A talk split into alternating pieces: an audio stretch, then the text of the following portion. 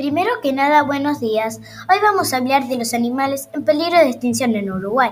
Para empezar, tenemos varias especies en extinción, como por ejemplo el guasubira, el coati, el oso hormiguero chico, el venado de campo, entre otros.